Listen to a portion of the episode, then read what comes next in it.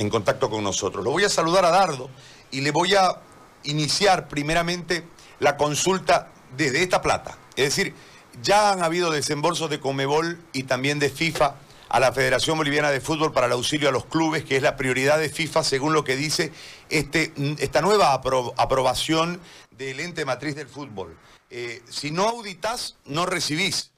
Y si no permitís eh, la auditoría internamente, va a ser muy difícil adquirir estos recursos porque es parte de la dinámica que plantea FIFA para la adquisición de la plata. Ustedes tienen en este momento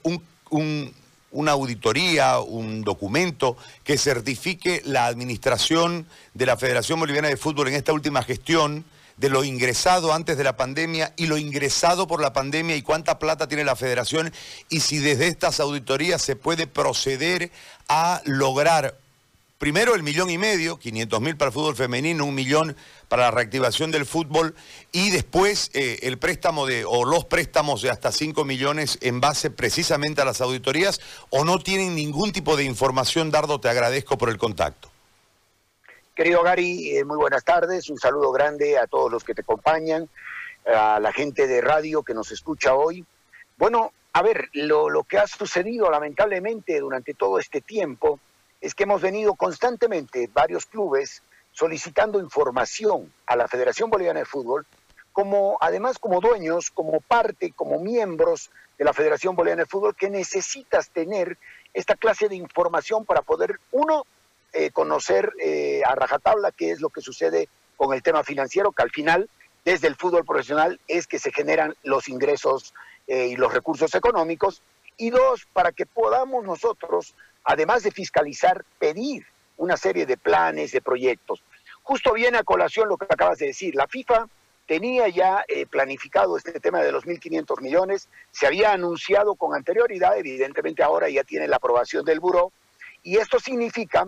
que hay una serie de pasos que hay que seguir, que los desembolsos podrían venir de manera, o por lo menos lo más rápido posible, sobre todo federaciones como la nuestra, que deben ser de las que tienen los menores ingresos al año y de los que están con una economía muy paupérrima en los últimos años. Nosotros tenemos una crisis profunda en el fútbol boliviano. Además de ese millón quinientos, deberíamos gestionar desde la Federación Boliviana de Fútbol, teniendo tus estados financieros saneados, auditados, pudiendo demostrar esta documentación, un préstamo con anterioridad, ya que no hay una serie de intereses y ya que esto podrá ser seguramente devuelto con ingresos que te pueden entrar de Copa América, de eliminatorias a través de la televisión, etcétera, y que se puedan pagar en el transcurso del tiempo. Nosotros decíamos, el tema de la crisis ha tocado profundo al fútbol boliviano y es hoy. No es de aquí a seis meses, no es el próximo año, la gestión es ahora o por lo menos ya se debería haber comenzado, ya que no se ha hecho nada, hemos estado en un estado de inanición absoluto. Entonces, lo que tenemos que hacer ahora nosotros es exigir a la Federación Boliviana de Fútbol que haga eso. Pero tienes el problema de la institucionalidad, querido Gary. Nosotros estamos del lado de la legalidad, del lado de la lectura, como debe hacerse del estatuto de la Federación Boliviana de Fútbol, y el primer vicepresidente en actividad es el del fútbol profesional, el señor Robert Blanco, quien debe asumir de manera eh, inmediata la presidencia de la Federación Boliviana de Fútbol y llevar adelante una serie de temas como estos, que son de magnitud, de importancia, comenzar a hablar de aquello que no se ha hecho hasta ahora, que es fútbol, que es cuándo vamos a volver, cómo vamos a volver, cómo están los protocolos, cómo está la gestión ante el gobierno, qué es lo que internamente se ha hecho para diseñar la culminación del torneo de apertura, eh, esto va a una tabla general, se hace en clausura, en fin, hay tanto tema en boga, tanto tema que ha quedado pendiente, que lamentablemente si no nos sentamos en una serie de debates, en una serie de confronto de ideas, para poder ir adelante, pero sobre todo bajo un liderazgo que tenga la moral y que pueda tener la legalidad de tender puentes para que todos del fútbol profesional, así como dentro del que es el fútbol aficionado, pero sobre todo el fútbol profesional que hoy está siendo medularmente afectado por esta crisis económica, puede encontrar una salida con los recursos de Comebol, con los recursos de FIFA, con de repente un préstamo por anticipado, para que podamos darle oxígeno a la economía de los clubes, que te lo digo, hay clubes que hoy, querido Gary, están con problemas para pagar marzo. Y estamos a puertas de ingresar agosto, lo que te puede dar que además del 50, del 75%, si hubiese podido convenir con los jugadores de marzo, abril y mayo, pasa, ya has comenzado a transitar junio, a transitar julio, muchos equipos tienen junio que no pagan, otros diciembre, entonces es una serie de cargas económicas que se van a acumular y que va a resultar muy, muy difícil para los clubes poderlas solventar si no tienes una inyección económica desde el ente matriz, que es la Federación Boliviana de Fútbol, tomando en cuenta que por, los ingresos que tienes en otras eh, serie de, canales como el tema de la televisión, el tema de espectadores, el tema del merchandising, el tema comercial de publicidad, vienen paralizados hace varios meses por el estado de calamidad en el que nos encontramos por este tema de salud. Ahora te paso a consultar desde esa misma perspectiva que vos analizás, porque yo entiendo, de acuerdo a lo que leía el reporte hace un momento, de que también te va a exigir que estés jugando o cuándo vas a jugar, ¿no? Porque en realidad el auxilio económico es para, tiene un objetivo, no es que te la van a dar la plata para que la tengas o para que la, metas en otra cosa, es para volver a jugar, para auxiliar a los clubes y tenés que presentar la auditoría, seguramente tu flujo de, económico a futuro, porque de ahí tenés que hacer tu plan de pago para devolver si es que prestás. Hay una parte que te la van a dar, que es un millón y medio, pero la otra parte, que son los cinco millones o hasta cinco millones que podés prestar, tendrá que ser respaldado con tu ingreso. Eh, futuro que vas a tener que hacerle un plan de pago. En todo este marco, a mí lo que me llama la atención es, este, porque han venido platas no sé si les habrán dado plata a ustedes, creo que sí, por lo menos vi una carta de 37 mil dólares hace algún tiempito que les entregaron algunos clubes. No sé si en realidad esta plata de, que vino como el primer auxilio, eh, se las terminaron de, entregar de forma completa o está todavía en la federación o para qué la usó la federación si no es para el auxilio a los clubes. Y cuando digo clubes los meto a todos porque el fútbol profesional, que es el que más gasta sin ninguna duda, pero también eh, necesita auxilio el, fútbol amateur que no tiene actividad y, y su propia actividad, la naturaleza de su actividad es mucho más barata evidentemente, pero también requiere de recursos económicos. En este marco ¿qué información tienen ustedes eh, de la plata anterior para después, desde la auditoría, desde el flujo venidero, ver cómo se puede gestionar la plata actual? Bueno, a ver, eh, has hecho un, análisis eh, de contexto espectacular. Es exactamente lo que sucede. a ver, se ha entregado un dinero, pero no te olvides que cuando llega ese primer auxilio, que creo que si no mal no me equivoco es en abril, eh, este primer auxilio llega cuando ya muchos clubes en Bolivia estaban utilizando o utilizaron parte de ese dinero para poder dar oxígeno a enero, a febrero inclusive. Si bien no tenías un tema de pandemia, no estaba paralizado el fútbol, pero evidentemente cuando nos agarra eh, después del 20 de marzo, eh, tenías lo que comúnmente es en Bolivia, ¿no? Arrastrando un par de meses, intentando patear un poco con los ingresos que te vayan a entrar de la televisión o, en los clubes que tienen algún premio internacional esperando que ingrese para poder eh, culminar con algún mes. Entonces, esto fue utilizado de esa manera. No tuvimos más explicación, mayor comunicación, pese a que hemos tenido una serie de constantes reuniones. Yo fui parte de una comisión con, con, César Salinas, que en paz descanse, a la cabeza de él para poder hacer todo esto que generaba el, el tema de los descuentos salariales con los jugadores y conversamos mucho de esto, de qué manera gestionábamos rápidamente todas las, todas las herramientas a la mano que tuviera la federación para poder generar más recursos económicos, porque evidentemente la crisis es muy profunda. Ojalá esto, de aquí para adelante, solucionando el tema institucional, porque hay algo claro, querido Gary, y lo dijiste tú, si tú no cumples una serie de procedimientos, si no cumples con ciertas cosas que te pide la FIFA, que es lo mismo como funciona el plan o el proyecto, perdón, Forward, eh, el, proyecto Evolution. O sea, tú cumples con una serie de formalidades y la FIFA te va desembolsando. No son grandes cosas, son temas que son inherentes al manejo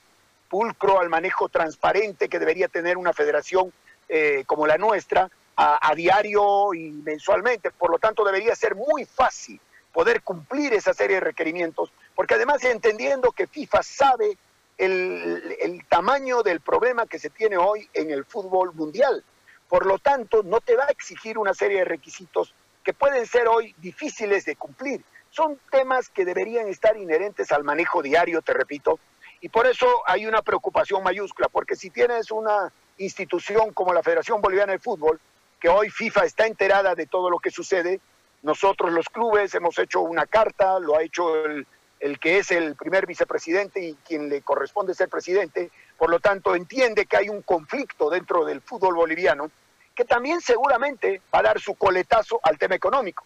porque si tú estás poniendo una serie de incidencias para que se puedan hacer los desembolsos, pero el tema institucional desde un plano político no se soluciona en Bolivia, desde un plano legal no tiene una viabilidad, difícilmente yo creo que los recursos que FIFA está desembolsando para las federaciones, por lo menos la nuestra, pueda tener acceso en lo inmediato. Por eso es tan importante que el tema institucional sea solucionado lo antes posible, porque el tema de la crisis, querido Gary, no espera, no tenemos tiempo para esperar. Y segundo, que viene ahí a colación de lo que decías, hay una serie de protocolos de retorno al entrenamiento y al campeonato que siguen una hoja de ruta. El protocolo de bioseguridad que te aprueban es una cosa. Luego hay una hoja de ruta con un cronograma que se instala y que tiene fechas de retorno, fechas de pruebas del tema del COVID, fecha inclusive para retornar a entrenamientos por grupos chicos con distanciamientos y luego recién, después de 10, 15 días, pueden retornar todos al campo abierto. Entonces, no estamos cumpliendo con ello, no tenemos programado una fecha para volver al campeonato, netamente hablando de lo deportivo. Por lo tanto, seguramente para Conmebol y seguramente para FIFA, somos, no sé si somos el único, no, me atrevo a decirte que en Sudamérica debemos ser de los pocos que no tienen establecida una fecha. Hoy ya tienes una fecha en Ecuador, 15-16 de agosto, ya se está discutiendo en Chile que sea 15-16 de agosto, los demás están ya algunos jugando y nosotros ni nos hemos reunido para saber qué clase de campeonato queremos implementar. Por, por, lo tanto, lo que tú decías es una preocupación mayúscula, querido Gary. Ahora, Dardo, tengo una consulta desde La Plata ingresada eh, anteriormente en ese auxilio del que hablamos. ¿La repartieron toda la plata a los clubes o la tiene la Federación La Plata? Porque entiendo que la plata fue desembolsada. Sí, eh, la parte de los clubes que ya habíamos coordinado que se pueda realizar eh, fue desembolsada. Pero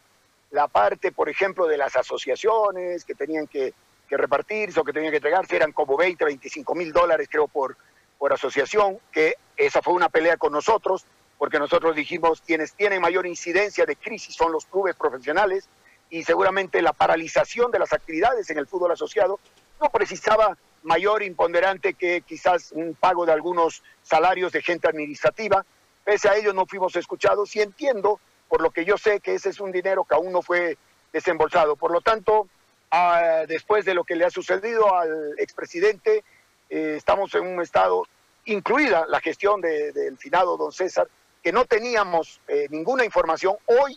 nosotros no sabemos si hay dinero, si no hay dinero, cuánto hay, si llegó la plata de Comebol. No te olvides que hay 600 mil dólares desembolsados recientemente por Comebol para el tema COVID de los cuales 200 mil tenían que ser exclusivamente para hacer uso de retorno a un campeonato para pruebas COVID, eh, temas de bioseguridad con los clubes, y los otros 400, si bien decían de libre disponibilidad, se había conversado en su momento con don César Salinas que esto iba a implicar un mayor imponderante en el fútbol profesional. Ellos querían reservar un monto para la selección boliviana, pero es algo que igual encuentro incongruente. No puedes hablar de selección boliviana si no estás hablando de retorno al entrenamiento de los clubes. ¿Quiénes están generando? ¿Quiénes están en crisis? Son los clubes. ¿Cómo podemos hablar de, hacer un, confinamiento para la selección boliviana, de hacer una concentración, de pensar en el partido que tienen en octubre, cuando los clubes están pidiéndote a gritos que les soluciones la crisis y que les hables de fútbol para saber cuándo vuelven a las canchas? Ahora, los protocolos, eh, Dardo, porque ustedes vuelven el viernes, si no me equivoco, eh, explicándonos el protocolo y te hago una consulta sobre la consulta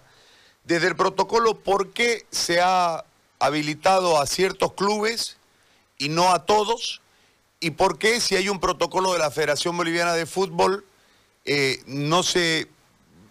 no se lo utilizó como base, se me ocurre, para poder eh, lograr que los protocolos sean más o menos uniformes, porque la pandemia es más o menos uniforme y, si uno analiza lo que ha sucedido en el resto del continente, eh, prácticamente lo mismo. Y tampoco es un protocolo que vaya a armar una, unidad de terapia intensiva en un club. O sea, eh, eh, es, relativamente fácil el, protocolo de acuerdo a lo que hemos nosotros observado. ¿Por qué estos retrasos y si es una falta de gestión de la federación o es una falta de gestión de los clubes? A ver, dos puntualizaciones. En lo que respecta al Club Bolívar, hicimos y enviamos los protocolos de bioseguridad tomando en cuenta sobre todo el compromiso internacional de Libertadores. Si bien no teníamos fecha, sabíamos que se barajaba que entre agosto y septiembre se, se podía retornar al campeonato. Por lo tanto, enviamos, lo hizo Wilstermann, eh, y hemos, como tú decías, el protocolo de bioseguridad, querido Gary, nadie lo ha inventado aquí en Bolivia. Hemos copiado de todos los protocolos de bioseguridad que se han ido implementando tanto en Europa como en el fútbol sudamericano, que han ido retornando con anterioridad, porque son básicos, es un tema de salud, es un tema de sanidad con las autoridades, y es un tema que tiene que ver con la implicancia de la logística deportiva. En algunos casos el retorno, en algunos casos el poderte concentrar en un solo lugar para que puedas tener control y supervisión de tus jugadores, pero básicamente los lineamientos son los mismos. ¿Qué ha sucedido? Que cuando hay la resolución biministerial, que es del Ministerio de Salud y el Viceministerio de Deportes, que pertenece a otra cartera, es del Ministerio de Educación, por eso la resolución se hace biministerial, nos, nos dan una serie de instituciones que acceden a este permiso. Y nosotros, te lo digo porque he conversado con los clubes, nos sorprendemos, por ejemplo, con el protocolo aprobado para el Club de Strongest. Porque entiendo, por ejemplo, que el presidente de Oriente Petrolero, el presidente Blooming, el presidente de Guavirá, eh, consultaron en su momento para poder hacer llegar el protocolo de seguridad a la federación. Y la federación, la respuesta que recibieron fue, no hay nada, porque no hay con quién hablar, porque las puertas están cerradas, pero sin embargo, este protocolo ya fue aprobado